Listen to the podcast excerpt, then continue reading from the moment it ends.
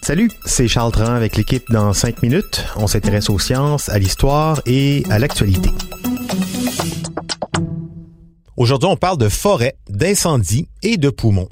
Depuis une bonne vingtaine d'années, on avait trouvé une image intéressante pour souligner l'importance capitale que jouent les forêts, en particulier la forêt amazonienne pour la vie sur Terre. On l'avait baptisé d'ailleurs le poumon de la planète. Les incendies sans précédent des dernières semaines, des derniers mois ont permis une mise au point d'importance euh, dans cette métaphore. Un poumon?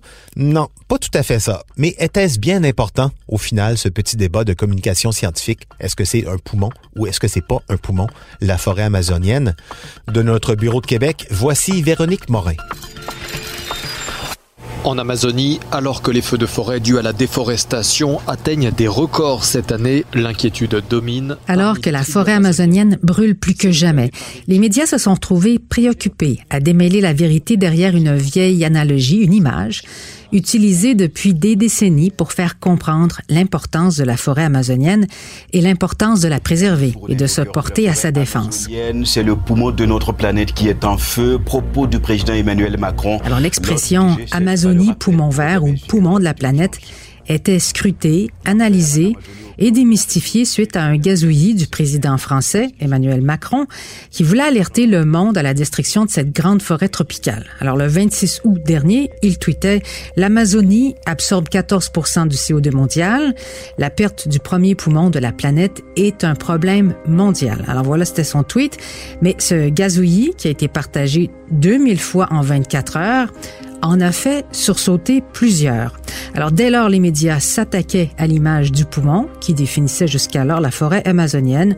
On pouvait lire des commentaires comme non, la forêt amazonienne c'est pas le poumon, disait l'un, puisque la forêt fait l'inverse de la respiration. Pour autant, il ne faut pas considérer la forêt amazonienne comme le poumon de la planète. En effet, toutes les forêts de la Terre produisent de l'oxygène. Et il n'y a pas que les forêts, les océans aussi, Bref, les arguments se sont multipliés dans les grands journaux comme dans les petits, alors que la forêt amazonienne continue d'être coupée et de brûler.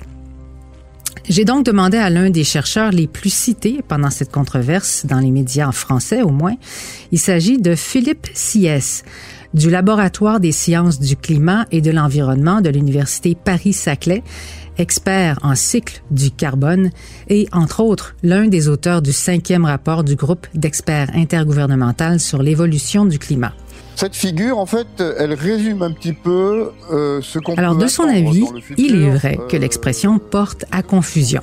au sens très strict du terme poumon, un poumon est un organe animal qui facilite une absorption d'oxygène et, en miroir, une émission de CO2. Donc, les deux flux sont égaux et de direction opposée, car un poumon n'accumule pas de CO2 ni d'oxygène, il est en fait juste une interface. Un écosystème terrestre ou marin est donc davantage un poumon inversé, car il est associé à une émission d'oxygène et une absorption de CO2. Mais si on admet l'interprétation élargie du mot poumon comme une interface d'échange d'oxygène et de CO2, opposés dans leur direction, c'est-à-dire une image du langage, alors, selon Philippe Siès, on peut dire que l'utilisation de ce mot n'est pas abusive.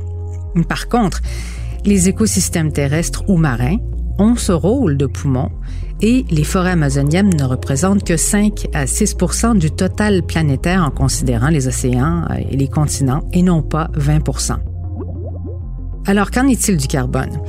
La fraction des émissions globales de CO2 fossiles dont le carbone serait absorbé par des forêts intactes en Amazonie serait de l'ordre de 5 à 10 selon Philippe Siès.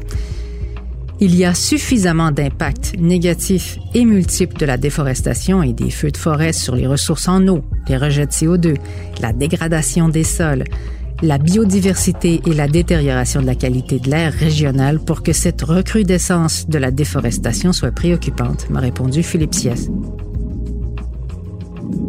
Si l'analogie du poumon fait ainsi réagir parce qu'elle est inexacte au sens strict du terme poumon, on a tout de même raison de s'inquiéter de l'augmentation des feux et de la déforestation en Amazonie pour leur impact global.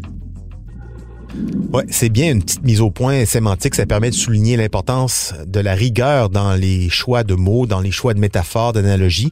En même temps, ça change rien au fait, en, effet, que l'Amazonie qui flambe, c'est pas une bonne nouvelle. Merci beaucoup, Véronique Morin. C'était en cinq minutes.